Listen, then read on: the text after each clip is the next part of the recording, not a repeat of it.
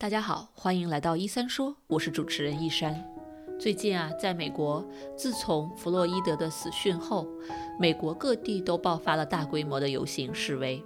那么在这样的一个大环境下，作为华人，我们该怎样更好地安顿自己的身心，来应对这样社会大环境的一个变动呢？今天我们有幸请到了三位嘉宾。分别是心理咨询师王灿子博士、心理咨询师李延林博士和商业律师邹珊珊律师，我们一起来聊一聊这个话题。这里是小广告时间，你对自己的睡眠不满意吗？你每天都觉得又累又困吗？你担心自己睡得不好会影响自己的身体健康吗？晚上睡不着、睡不深，白天无法集中注意力，效率低下。欢迎查看我的睡眠课程，mindbodygarden 点 com 斜杠 sleep，教你如何在一个月内科学的摆脱失眠困扰。大家好，我是啊李延宁李博士，我是加州的注册临床啊心理学家。我是王灿子，然后我是在加州洛杉矶的一名呃心理咨询师啊，我的背景也是呃咨询心理学博士。我是邹珊珊，我是跨界，我是一个呃职业的在加州职业的律师。嗯，不知道嘉宾们对于这件事情有什么看法？我自己是都不太敢看完那个 video。对我触动最大的是，我碰巧在微博上看到，呃，弗洛伊德小学老师把他小学二年级写的作文翻出来，嗯，这个是非常嗯。有意思的一个题目，他们就写的相当于我的梦想，啊，我长大了要干什么？一个二年级的这个小学生的作文，然后他有写到，他是希望能做到最高法院的法官。他说他希望能在啊法庭上穿上黑袍子，啊，主持正义。然后虽然他老师评论了很小一段，说他没有想到有这样一个。啊，梦想的孩子长大了之后，以这样的方式结束生命，嗯，对，的确让人很惋惜。嗯，也给像我这样，比如说，嗯，属于嗯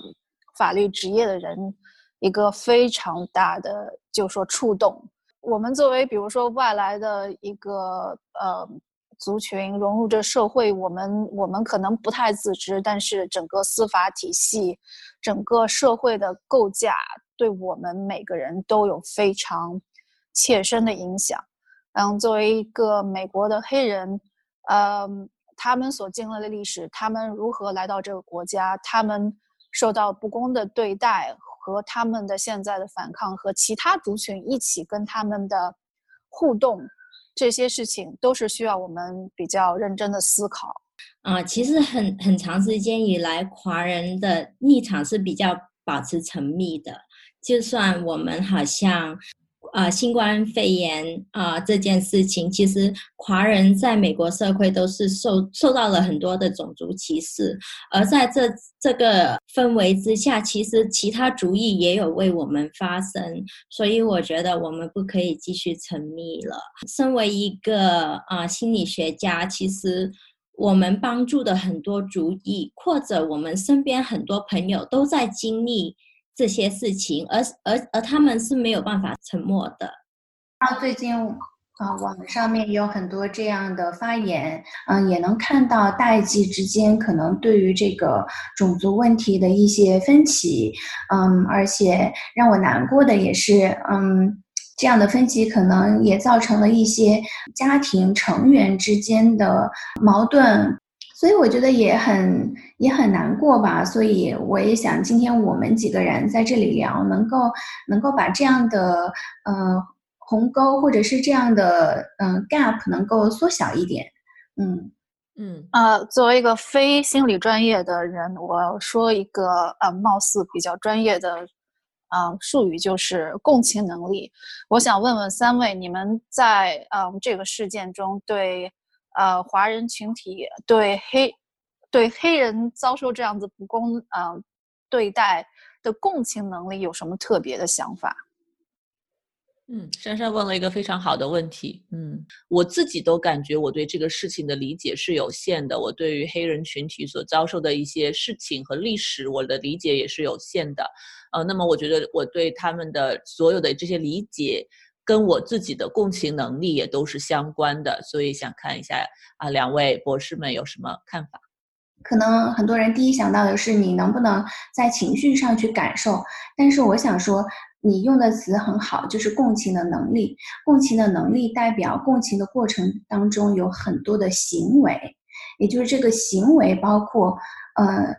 在你有了自己当下的第一个情绪反应，或者是你自己的一个判断之后，你能不能站在对方的角度？比如说，如果我不是很了解他们的历史，不了解为什么他们要用暴力。抗议来发生这种方式，我可不可以去去问、去去看视频、去看书、去了解黑人的历史？为什么他们会这样啊？为什么会有这么多的愤怒？通过了解他们的过去，通过了解他们现在的行为，并且做一些反思，也就是说，那嗯，我的反应为什么会这样，对吧？嗯，我能够做些什么？嗯，就是我觉得这个共情的能力里面是有很多具体的这样的行为的。嗯，我说下我的感受。其实这个事情出来之后，我有看到网上有啊呃有些人分享关于呃黑奴制度啊，或者是黑人平权运动啊一些相关相关的电影和一些呃书籍文学作品。我觉得这个就是很好的切入口。比如说前两年。有那个 Green Book 是讲一个白人的司机把一个黑人带到 Deep South，然后一路上有到呃两个人之间互动和他们共同面临的黑人被歧视的状况。我觉得那个电影其实有打动到很多人，但是你要有一点点主观的意识，说哎，我愿意去了解，我愿意去看一下。嗯，我要说一下我个人的一个经历。呃，我对黑人历史，嗯，当然肯定是，可能是就是说，小学、中学可能是就会有些了解，比如黑黑奴制度，这些肯定都呃了解，包括很小的时候看过什么《汤姆叔叔小屋》啊，或之类之类的。但是我觉得跟我最直接的，都给我触动最大的，如果我就是突然想到，会想到我在法学院的时候，我有一个教授，他是黑人，然后他是那种嗯 Ivy League，嗯。我忘了他是 Yale 还是 Stanford 的那种 law school，就是非常好的教育出来。然后我有幸被他邀请到他们家里面，我就觉得这是一个非常有学识、非常有教养，好像一直都是就是那种像 Green Book 里面那个，好像都很脱离一般黑人群体的这个呃黑人教授，就完全没有口音，完全是嗯学识上面、人品上面都几乎是无可挑剔。但是我。正好在他们家的走廊里面，看到一个 family tree 啊的一个一个一个一个图，啊，然后，嗯，他的名字在那里，他的太太的名字在那里，他的孩子名字在那里，但是再往上几辈可以看见谁谁谁，他的 great great grandfather 是 Ron Wesley，哪年逃出来的？什么？然后在哪里 met him great great great grandmother？所以那个是其实。对我来说是 very，呃，非常直接的这个一个，嗯，他没有跟我说任何关于他 family tree 的事情，我只是碰巧看到这么一个 family tree，然后我就说啊，OK，这样子我觉得一个好像，嗯，你听了他的课完全会忘记他是黑人，你就觉得他跟所有其他那种，其他所有那些高大上出来的 law school 里面的白人教授一样，但是实际上其实。真的没有往上多几辈，他可能就是一个家里面就他的可能他的祖先前前几辈的 great grandfather 就是脚镣手铐都戴着很齐，在嗯嗯田里干活的农呃努力，这是其实对我是一个非常大的冲击，所以我会有觉得可能 OK。嗯，直接的和他们的这些啊，有如果你有机会跟这个这里面的人有些 interaction，你可能会了解的更多。所以就是我们可能有一个 preset mind，说，哎，他们这个族群是危险的，或者他他们那个族群是 under under educated，他们这族群是啊是懒的，是愿意就说耗费了巨大的社会资源让我们养着他的。如果你有这这种 mentality，OK，I don't think 你的共情能力会帮助你去消除一些焦虑和和 fear。这是我想说的，嗯，谢谢珊珊的分享啊，真的是不光是一种 acknowledgement，一种了解，更多的听起来也是呃，不同种族、不同人，我们自己都有对自己历史、对自身的一些反思。其实我们的共情能力很大一部分是我们可不可以啊看到我们的共通点，我们为人的共通点。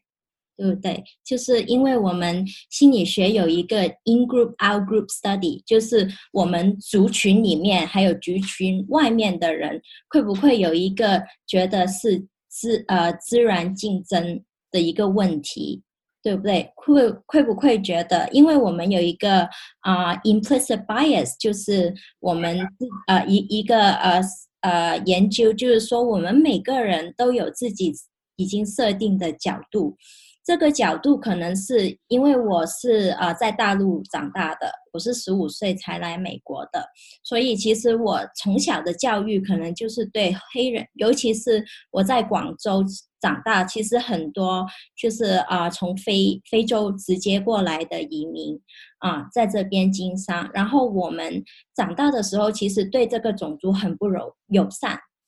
对他们的感觉就是他们会偷会抢，他们很穷，嗯，然后就觉得我们要保护自己，不要让黑黑人走进我们啊这个社区，嗯，所以其实长大的过程中，我们很啊自然而然的产生了一种反应，就觉得哦他们是外界的人，对不对？好像我们用黑鬼白鬼这样子去去表达啊对种族。其他种族的一个呃呃 label，对不对？标签了他们，让我们看不到他们其实也是人呐，他们也有他们的家庭，他们也有血肉，所以很多时候可能我们要啊自身反省一下，我们是不是都带有了这些固有的呃人设吧？我个人是想把这个。Protest 和这个暴力的这些打砸抢是分开的，是也是应该能分开的。大家虽然可以了解，就是说啊，了解他们的愤怒，但是我觉得其实，嗯，愤怒可能表达的方式，呃，会应该有不同。呃，我没有说我就可以在所有的情况下，嗯。保持一种理中客的这种立场，但是如果说呃痛恨打砸抢，我觉我觉得嗯我我觉得这跟这个说歧视不歧视是完全两回事，至少在我心里面，我觉得没有问题。我是不希望有这种暴力的或者是这种破坏 destructive 的这种呃行为出现。嗯，谢谢珊珊。嗯，呃，这个因为珊珊讲的呀，让我想起我们在咨询中经常会提到这个，当我们帮助来访者去应对自己的这个愤怒的时候，啊，我们好像经常都会跟来访者讲，呃，愤怒的。本身这种情绪，愤怒啊、恐惧啊这些情绪并没有任何的错，但是我们怎么去在应对这些情绪的行为方式上是可以做很多的调整。另外，对于不同的情绪、不同的压力、不同的体验，我们可以去看外界的环境有什么是我们可以改变的，那么我们可以去改变那些我们能改变的。但是有一些实在是不在我们控制之内的，我们不能去做任何调整的，我们就需要向内去做一些自我的调整。所以珊珊的说的这些，我觉得跟我我们心理学上的很多内容确实都是相通的，呃，那这提到这一点，我也想问问各位嘉宾，就是作为华人，作为华裔，那么在美国，我们是不同的族群，但我们也是 minority 的一个部分，我们怎么去在这个过程中重新思考和理解我们自身的一个定位？呃，我们华人整个群体在这个事件中怎么去更好的自省，去面对这样的事情？在我们我们心理学上讲的共情的能力，它其实也是，嗯，the ability to hold many emotions，就是我们的能力是我们要同时承接住很多不一样的情绪，这个情绪包括我自己的，也包括接纳对方的，这是一个 both and situation，就是我有我的焦虑，我有我的恐惧，同时我也看见你的痛苦，你的愤怒。他们可以同时存在，不是说 right or wrong。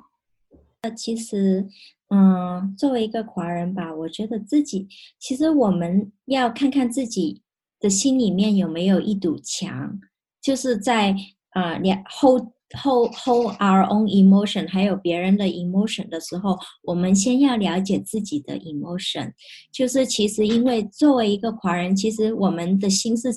是非常纠结的。对不对？可能我们从小的教育就是，啊，事不关己就就不要去啊处理。所以我们的父辈、我们的母辈，或者啊呃过来这边比较久一点的华人，他的固有模式，他会觉得还是要先保护好自己。嗯，这是可以理解的。然后可让当我们啊在这边生活的久了，对这边的机制。或者对这边的社会有更多的了解的时候，我们会把自己的心放开一点，说：“哎呀，啊，其实别人也是人呐，其他族裔也是人呐。那这个呃，别人也不是经常会来害我的，或者我受到呃我的权益受到啊侵犯的时候，我还是可以去求救的。这个时候，我们就 feel more empower，我们就觉得哦，我们不只是被动啊。”我们不只是被压迫啊，我们其实发生的时候也是可以得到帮助的。那这样子一点点，其实因为我们我我身边的很多啊呃病患已经开始有这个醒觉了，有觉得哦，其实我是可以发声的，对不对？那这个时候又纠结了，为什么？我发生，那我可以做什么？因为我我一直长大以来，我的父母都是告诉我，呃，不是自己的不要管那么多啊，先保护好自己，先先啊啊啊顾好自己的前途，对不对？所以我们会觉得哦，哪哪个模式才是正确的？我父母的教育，我至少啊。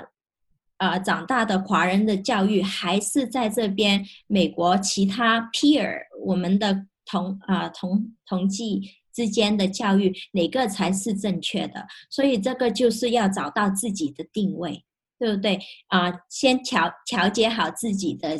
啊情绪，对不对？你是很愤怒，你是很焦虑，你是啊很无助。对不对？会不会觉得，哎呀，其实我想做点什么，可是我又害怕上街，因为我怕受到伤害，因为我怕啊，我的父母对我不了解，所以把这些所有的种种情绪都列出来，自己分析一下，究竟我现在是啊，experience 什么样的情绪？那这样子我们才会可以 bridge the gap。对我，我觉得这个呃，两位咨询师说的都特别的好，就是跟刚才珊珊提到的也有共同的地方，就是怎么能够去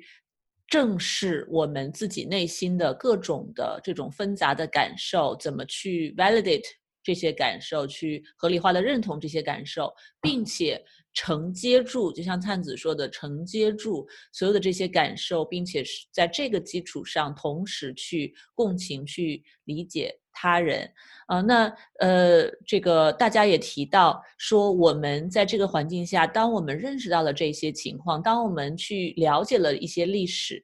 那么在我们的 action 方面，在我们的行为方面，我们可以做一些什么呢？我我当下的第一个想法和做法就是，嗯，跟我的黑人朋友以及我的黑人呃来访者联系，告诉他们我在想，我我现在心里在想着你们，嗯，你们怎么样？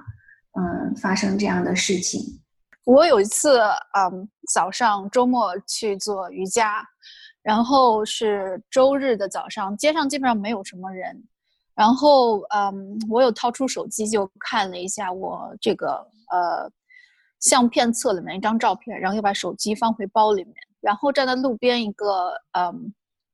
女性呃黑人，大概呃年纪也不算太小了，呃中年偏上吧，我嗯，然后他就以为我是照他的照片。呃，我在旧金山城里住，你知道，真有的黑人就是还是蛮厉害的，我可以这么说。我就说他们是蛮厉害。然后这个这个这位女士就开始对我冒很多非常厉害的语言，就她因为我，她就觉得她开始骂我了，就是这样，她就开始骂我说你干嘛要呃照我的照片？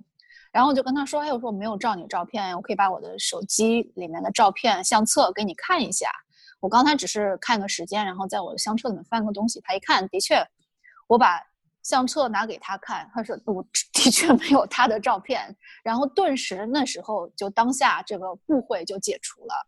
然后然后他就开始说，I'm sorry，I'm very sorry，啊说 no problem，that's okay，然后呃说 don't worry，you know，let go，have a good Sunday，然后我就转身走了。所以有些时候如果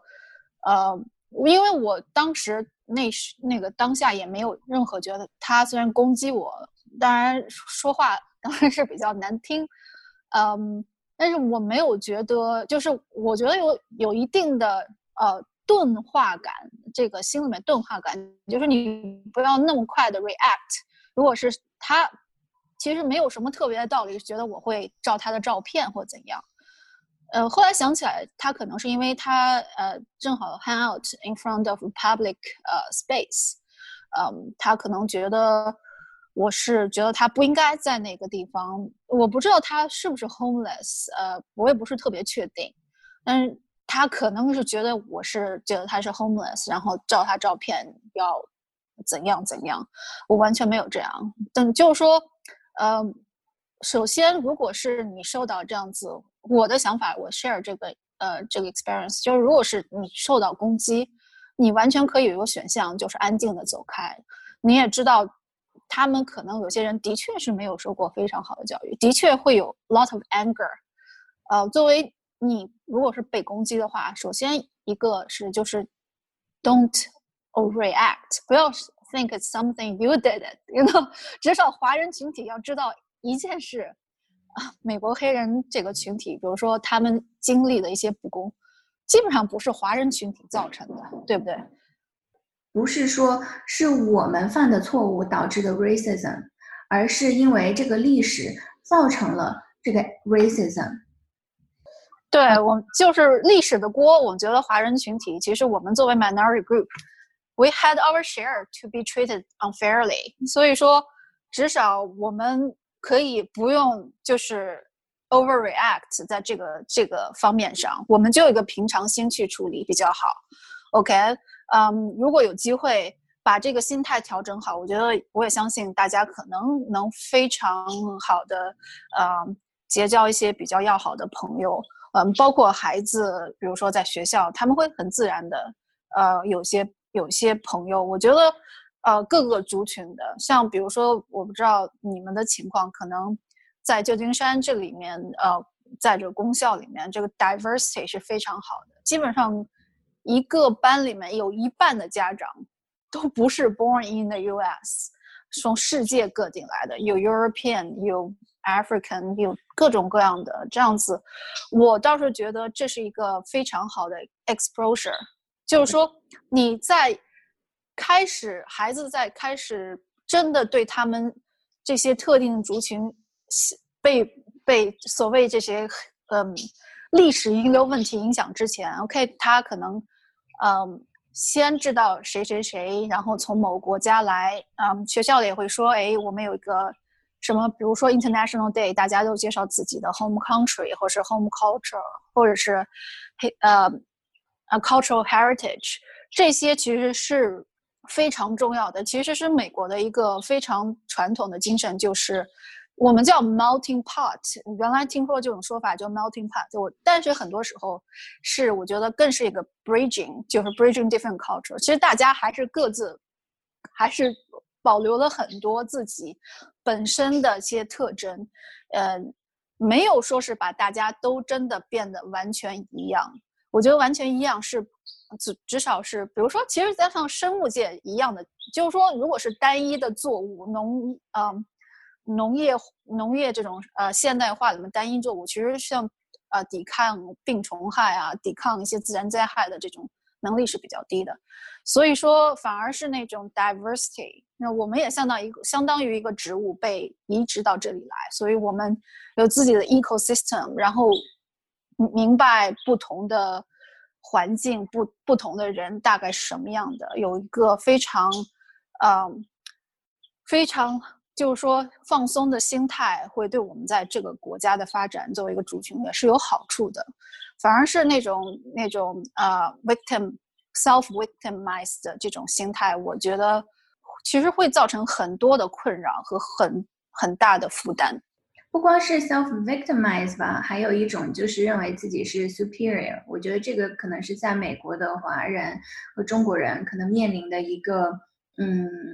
角色上的挑战。嗯，因为就像你刚才提到的，其实美国并不是一个 melting pot。melting pot 的意思就是希望所有的人都 assimilate 到我的主流文化里，我们变成一锅粥。但是其实这样并不是健康的。而是我们每个人，我们每个族群的文化和背景都需要被先尊重，对吧？所以我觉得，可能作为华人本身，我们有被跟其他的，因为这个 white supremacy 这个白人至上主义，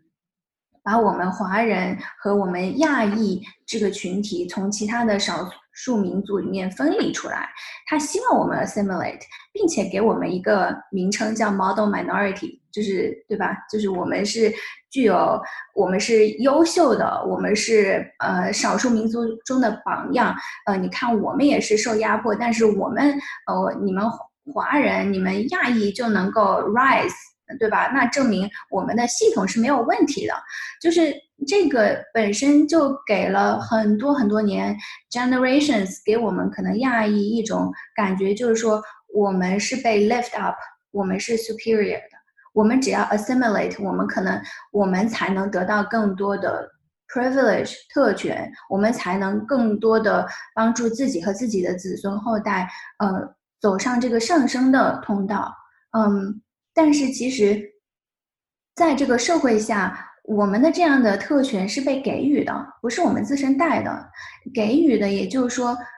任何时候都有可能被拿走。比如说在 COVID-19 的时候。啊，总统一句话，Chinese virus，对吧？China virus，就把我们打回到我我们的特权就被剥夺了，然后我们就面临很多的排华的事件，嗯，对吧？所以，所以我觉得可能认识到自己的位置，以及了解一下，就是说。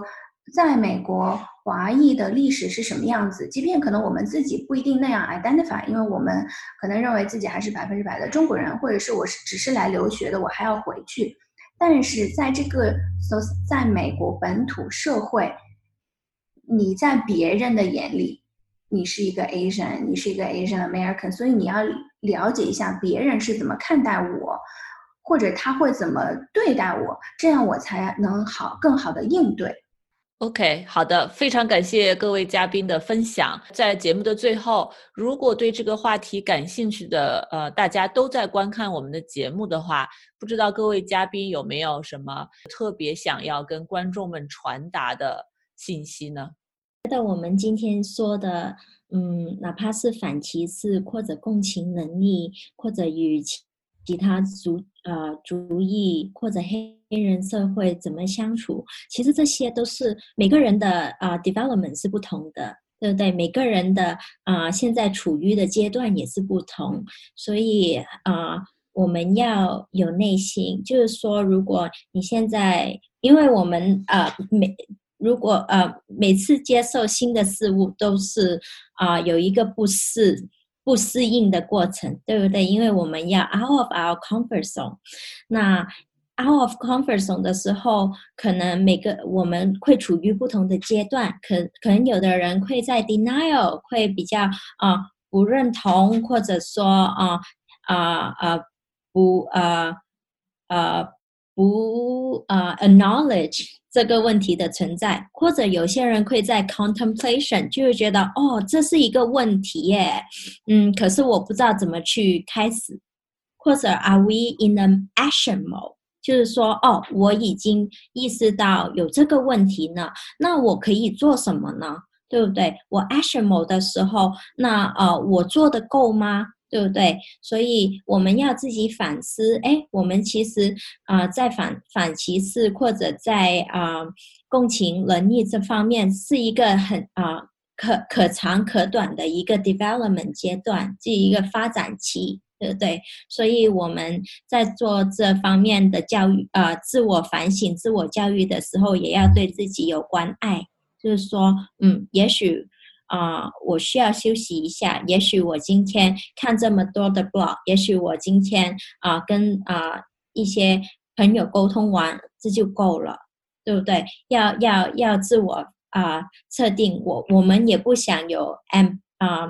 burn out，对不对？我不想。一直推着你前进，自己知道自己的能力，然后自己给自己啊一个一个呃呃可以成长的一个内心吧。的想法也是呃，along the same line，嗯，在自己在这么极端的事情发展之后，呃，人肯定都是会有自己的立场和想法以及感受的。嗯，不管说这样的感受或者是表达是否是否得到了认同，嗯，理解，还是说引起了矛盾，嗯，我觉得最后都希望大家回到一个对自己关爱、对别人关爱的这个位置上，了解这对大家都不容易。今年的确是一个很难、有很多苦难的一年。嗯，希望大家这个时候能够善待自己，啊，也善待身边的人。我觉得我今天说的挺多，然后，但是我很同意你们说的这些点，就是说要善待，然后打开自己的这个，就走出自己 comfort zone。我觉得这是非常非常重要。但是有时候就看是为什么我 uncomfortable，why I'm comfortable？可能是因为我了解的不太多，可能我有一些。嗯，borrowed 这个 concept，但是我真的是被黑人攻击过吗？还是我真的是被呃这某个特定的群体跟他们 有一些，是不是真的跟他们有真呃真的交往和真的理解？可能先想下这些，然后呃我们要 own our own feeling，然后有些反省的机会。可能我觉得很多这些呃想法都是为了让自己更。的确，现在我们面临了一个非常非常非常特别的时期，大家都有跟各样的 anxiety。这也是为什么这个弗洛伊德这个事情虽然原来也发生过，以后可能还会有发生，但是这次引起了这么大的社会上的反响。然后联系疫情，联系美国社会里面的这些各种情况，我们啊如何自处？如何呃保持一种比较平和，嗯，也比较嗯能自我保护，又能呃帮助到身边人的这心态，我觉得非常重要。这是我要说的。嗯，好，谢谢邹律师。那么非常感谢，再次感谢三位嘉宾来到我们的节目，一起来探讨这个非常敏感，但是现在每个人都在面对的这样的一个话题。那也希望节目前的观众们能够更好的啊保护好自己，然后照顾好自己的身心。嗯，那我们下期节目再见。最后再补充一点啊，这一期音频节目呢，其实是剪辑于我们整个时长一个多小时的视频采访栏目。那大家如果想观看全部的视频栏目呢，可以到我们的 YouTube 频道一三说去观看。非常感谢大家对我们持续的关注和支持，我们下期节目再见。如果你饱受失眠的困扰，我保证这个方法会对你有帮助的，哪怕只是帮你多睡几个晚上的好觉，也是件好事儿。过去这么多年里，我的这套课程和方法帮助了全球很多的华人治好了他们的失眠，所以呢，我对这套方法是非常的有信心。如果你或者你认识的人受到了失眠的困扰，欢迎查看我的线上失眠治疗课程，mindbodygarden 点 com 斜杠 sleep。